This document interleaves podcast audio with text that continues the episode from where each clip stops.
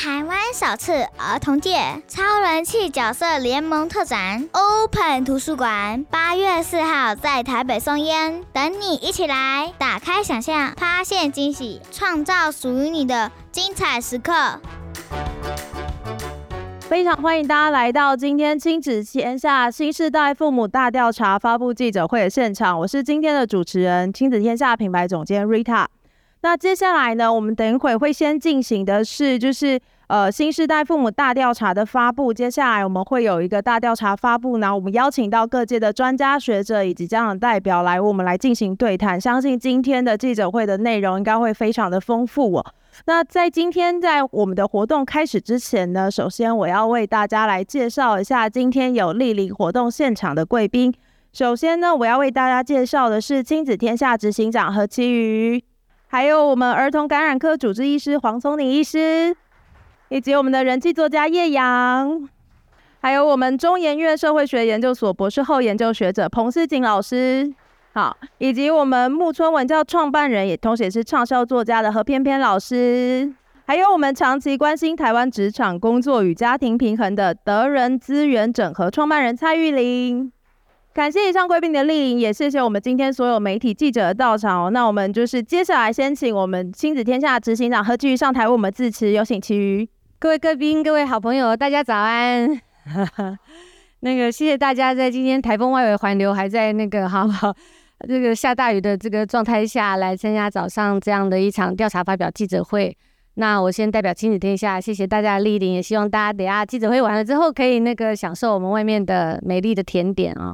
那我先简单讲一下这一次这个调查的前情提要跟缘起啊，为什么我们在这此时此刻要做这件事情？那第一个是说，呃，因为今年是金影天下创办第十五年，那也是我们独立成立公司的第十年，那我们一直在想。啊、要过一个自己所谓十五周年的生日哈，作为一个媒体，我们可以做出什么样的一些，不管是报道或者是讯息，可以是对我们这个所谓呃亲子父母的这种生态圈上下游的伙伴，或者关注这个教育跟家庭的这些呃 stakeholder 们。我们可以提供一些什么样的观察？是长期我们在这个领域里面，我们每天专注的看着这十五周年的变化里面，我们可以供应给大家的一些发现，或者是一些不一样的这些看见。所以呢，我们就想先针对亲子天下我们长期运营的这些呃父母们，特别是现在家里有零到六岁幼儿的这个年轻世代的父母，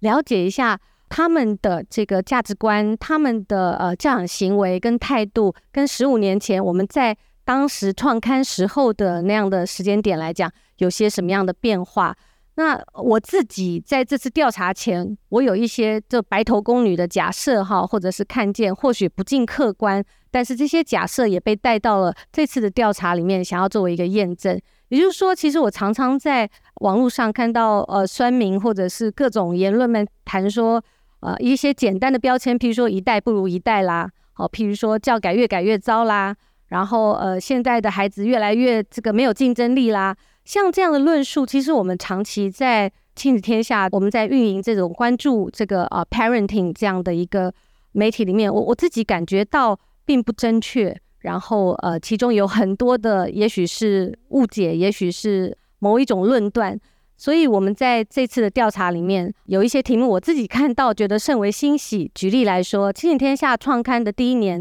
我们的封面故事就叫做“玩出大能力”。当时哈，在那个氛围里面，我们还要用联合国教科文组织的一些研究数字来说服大家说：“哎呀，让孩子能够玩，是他成长发展里面非常重要的一件事，是一个很重要的父母的角色。”哈。我们可以创造一种呃新的这样的一个教养，当时还被认为是一个未来趋势。可是这一次在我们的调查里面，我们发现这个呃所谓千禧世代、年轻世代的父母们，在他们长大的历程中，和父母一起玩的比例都低于四成，就是他有这样的经验，是他这个所谓的呃家庭教养里面很重要成分的经验，其实还是非常的少数。可是，当他们成为父母以后，已经有百分之九十八的父母认为和孩子一起玩是我们家庭生活中非常重要的事。我觉得这是一个非常微小的变化，可是却是一个很大的 paradigm shift。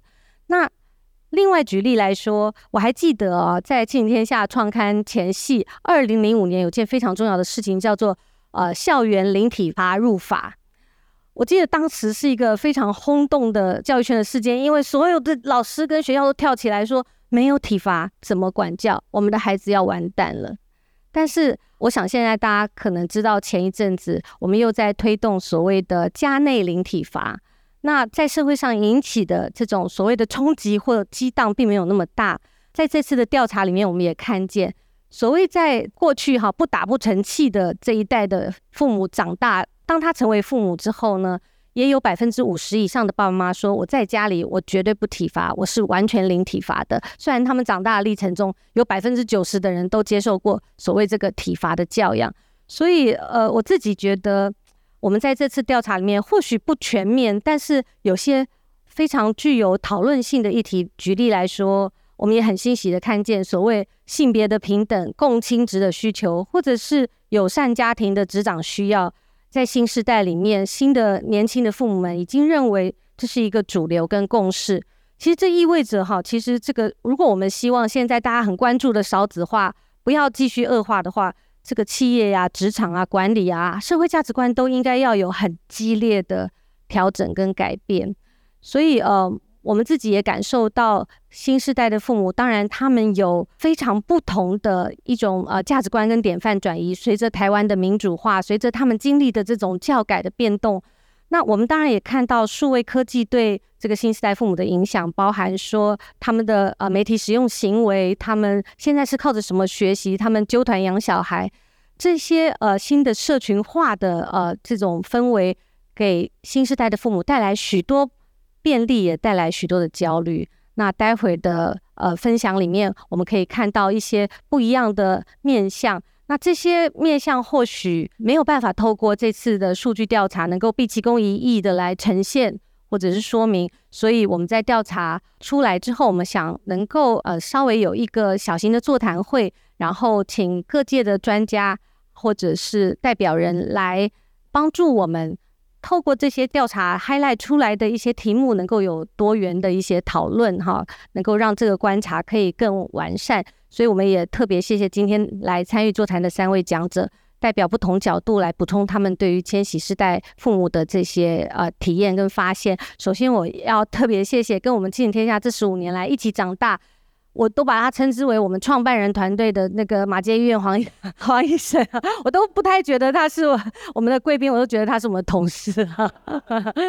然后呃，另外一位今天我们邀请来的是专门研究教养态度世代差异的中研院博士后研究的彭思锦老师。那我我们非常仰赖他，因为。呃，亲子天下的这个调查或许有些片段，哈，或许因为我们在媒体操作上有些不能全面的看见。那中研院有一个蛮完整的这个呃研究，还有长期追踪的父母的这样呃世代这样的这个资料库，那他能给我们补充一些较为全面的角度。那另外一位也是最近我们呃很多人都是他的粉丝啊，我们的人气作家叶阳。啊，那叶阳自己也有他的 podcast，他算是我们把他定位为千禧世代父母的代表人，因为他有一个一岁的孩子嘛，哈。那虽然他自己说他是老的千禧世代，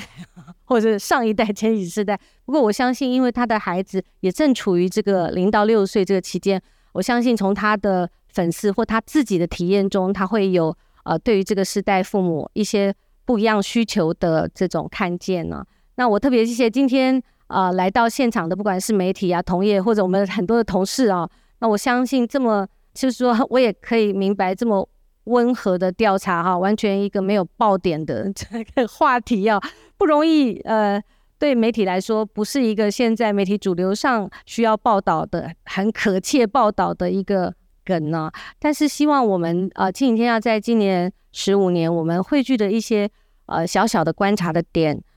以及后续的一些行动建议，真的可以帮助我们更贴近，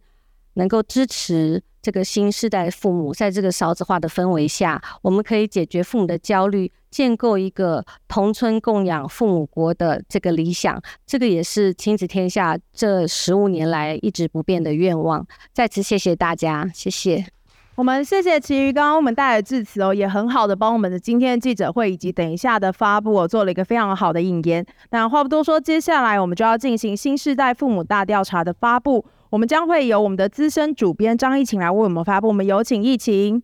大家好，我是亲子天下资深主编张艺晴，今天来跟大家报告我们这次的调查。那这次的调查标题，我们把它定为就是“千禧父母来了”，因为我们发现这是是一个新一代父母的一个典范转移。那他们有什么样的特点？有什么样的教养态度呢？那接下来就是我们的分享。首先呢，我们这次的调查是透过网络来做的调查，一共大概调查了一千九百三十四份哦。那调查的时间是在今年的三月。那调查的对象呢是针对学前儿的父母。好，那什么是千禧世代呢？千禧世代我们定位他在呃出生在一九八一年到西元两千年这段期间的家长哦。那这群人他们刚好跟台湾社会的民主转型还有教育改革其实是非常贴近的。也因此，在这样的一个成长环境底下，其实他们对于亲子、对于亲子关系是有自己的一些看法跟态度。好，首先我们这一次调查发现，千禧世代父母其实有四大新教养观，那分别是什么呢？第一个，我们谈的是他们的希望，他们的亲子关系其实是更平等、更尊重的。那第二个，因为他们身处在教改的时代，所以他们对于教育的选择权其实是比上一代还要更重视的。那第三个也因为他们的呃成长历程当中跟数位科技的发展是息息相关的，因此他们很擅长用这个数位科技或是通讯媒体来作为育儿的工具。那第三个，他们身处在一个性别平权的年代，也因此呢，呃，爸爸有想要一起育儿的这个渴望哦，那妈妈更有想要自我实现的一个需要。好，首先我们来看的是他们是觉醒父母，他们追求更平等、更尊重的亲子关系，什么意思呢？这和他们的成长历程其实是息息相关的。在他们成长的年代哦，那种呃以前那种戒严啊，然后党禁报禁，其实都是上一代的传说了。对他们来说，他们的社会呢，其实是一个民主化的过程。他们历经了台湾第一次的总统直选，还有第一次的政党轮替。这对他们来说的影响是呢，呃，就是民主跟开放其实是他们日常的呼吸哦。所以在教养上面呢，他们就会希望用更民主的方式来教养小孩。当我们问到说，你会遵循自己父母教养你的方式来教养小孩吗？其实有超过八成的父母是说不会，所以他们对自己的教养是更有自信，然后也更有把握的。再来第二个，我们要举例的是说，那在这历程当中，其实我们看到最大的典范转移就是呃这个管教上面哦，我们可以看到二零零六年在教育基本法就已经立法说校园要零体罚，从此就开启了关于零体罚的各种讨论。到了二零零九年，亲天下也做了这个《爱的管教》这样的一个封面故事哦，开始去讨论说，到底我们要怎么样来教小孩。然后到了今年，我们开始有些家内零体罚的讨论，这些都可以看得出来哦。其实整个社会或者这千禧父母他们对于教养的典范开始有了些转移。好，那这张表呢，紫色的部分是我们去问说，这些千禧父母在成长的时候，上一代是怎么来教育他们的。那红色的部分呢，指的是说他们想要怎么样去教育他们的小孩。我们可以发现哦，即使只有百分之十六的人在他们的成长历程当中是没有被体罚过的，可是他们会怎么教育小孩呢？你去问说你会不会体罚你的小孩，有百分之五十的人是说他们不会体罚小孩。接下来他们也会谈到说他们会想要渴望跟孩子一起玩，然后他们也会更尊重孩子未来的生涯选择。这些我们都可以看到，他们和上一代非常的多的不一样。好，第二个我们要谈的是，他们是教改的一代哦。那他们透过这个教改的历程当中，他们其实更重视他们的教育选择权。同样的，我们来看他们的成长历程哦，他们的成长历程真的是台湾教改史哦。从四一零的教改大游行，然后到后来九年一贯课程纲要的实施，九年一贯的影响是在后来，比如说小三开始教英文，或是我们的。升高中的考试从联考改到了基测，到了二零一四年，十二年国教开始上路，升高中的考试更是从基测改成了会考。同一年，更重要的是实验教育三法通过了，然后在最近一次二零一九年是一零八课纲上路，所以可以看得出来，就是在这群千禧父母的成长历时代里面，他们跟台湾的教育改革是非常贴近的。那亲子天下在这个历程当中，其实也一直不断的。就是跟着教育改革的脚步哦，亦步亦趋的来提供我们的读者各种见解跟建议。好，当我们问到说，诶，那你会从小孩几岁开始搜寻小孩上小学的资料呢？我们发现说，诶，这群家长他们是就是超前布局哦，他们会在小孩未满三岁之前，有接近四成的人会在小孩未满三岁之前就开始搜寻上小学的资讯，其中更有百分之九的人是在小孩未满一岁就开始找小学了。那他们会怎么考虑学校呢？我们发现有百分之四十七的人会考虑。就是学区公校以外的选择，那这些选择包括了实验教育，包括了跨区的公校，包括了私校。所以我们可以发现，在这样的一个教改的环境底下长大的小孩，他们对于教育的想象其实是更加的多元。好，第三个我们谈到了他们是数位原住民的一代，他们擅长用数位的工具来养小孩，他们得到了更多的资讯，但同时他们也更加的焦虑。好，我们来看的是他们的成长年代也跟整个世界的资讯科技发展是非常贴近的。那包括像是网际网络的发明啊，智慧型手机，还有 Google、Facebook、YouTube 这些我们习以为常的呃这些通讯软体或者这些呃数位科技哦，都在他们的成长历程当中担任了非常重要的角色。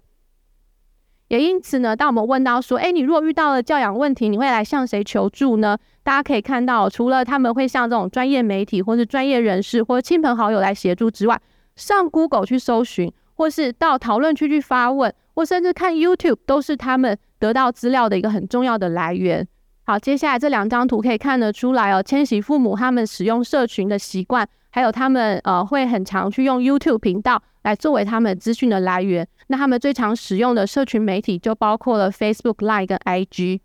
好，这对他们的影响是什么呢？影响就在于说，第一个是他们对于小孩子在使用 3C 上面其实是更为开放，但是使用态度上面是一个适度使用的态度。怎么说呢？我们去问到他说，你会让小孩几岁开始用 3C？有百分之六十二的人回答说，他会让小孩在三岁以前就用 3C。这数据听起来很恐怖，可是当你问到他说，你给小孩用多少时间的他三 C 呢？其实有百分之五十七的人是回答说，他们使用的时间是在半小时以内。好，那在养育的过程当中，我们谈到说，他们跟数位科技的贴近呢，来让他们非常的焦虑，因为我们可以看到有百分之四十三的人，他们会谈到说，他们在养小孩过程中，他们是感到孤立无援的。有百分之八十八的人会希望在养小孩的过程当中，有更多的同伴可以互相的支援，来彼此的补位。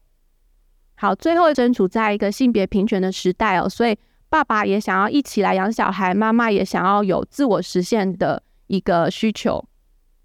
好，这个呢，其实我们可以看到，随着台湾教育改革哦，整个呃教育的普及化，其实也让台湾女性的这个劳动参与率不断往上升哦。台湾女性的劳动参与率在二零一二年的时候突破了百分之五十，而且不断的继续往上升。所以这件事情代表了什么呢？代表说，其实我们更需要职场，更需要企业一起不断的来为我们呃这个友善家庭这件事情来尽一份心力哦。当我们问到千禧父母，你们在选择工作的时候，企业的友善家庭程度到底对你来说重不重要呢？有百分之六十六的人是回答非常重要。有百分之三十二的人回答重要，所以这两个加起来已经超过了九成了。所以我们可以知道，其实企业的友善家庭程度对现在的千禧父母来说，其实是非常重要的一个条件。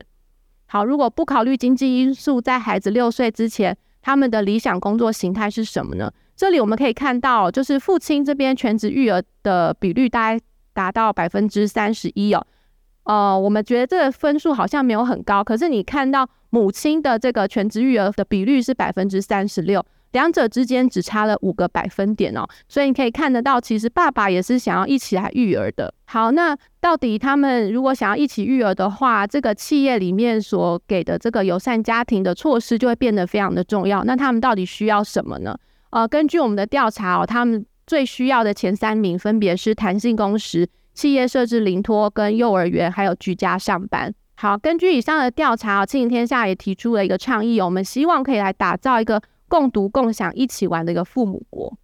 什么是父母国呢？父母国的概念哦，其实是源自于就是美国这一位小儿科医师 Donna Suskin 的这本书哦，他希望可以来建构一个以育儿为中心的政策，让社会来成为父母的支持。那第二个呢，我们有谈到说。就是在这个共同育儿的过程当中，其实企业的友善家庭措施也是非常重要的。因此，今年庆天下将会举办这个友善家庭职场奖的一个选拔。我们希望让企业跟家庭可以成为互相彼此协力的伙伴。那第三个其实也是庆天下一直不断在做的，这教育创新一百，我们希望透过这样的一个平台，能够建立一个教育创新的一个生态圈。然后我们募集了，就是不只是体制内外的学校老师，其实也包括了企业，包括 NGO，希望大家一起来做这个教育创新，能够让我们的下一代变得更好，然后也让我们的孩子每个都可以成功。好，以上就是今天的报告，谢谢大家，谢谢疫情。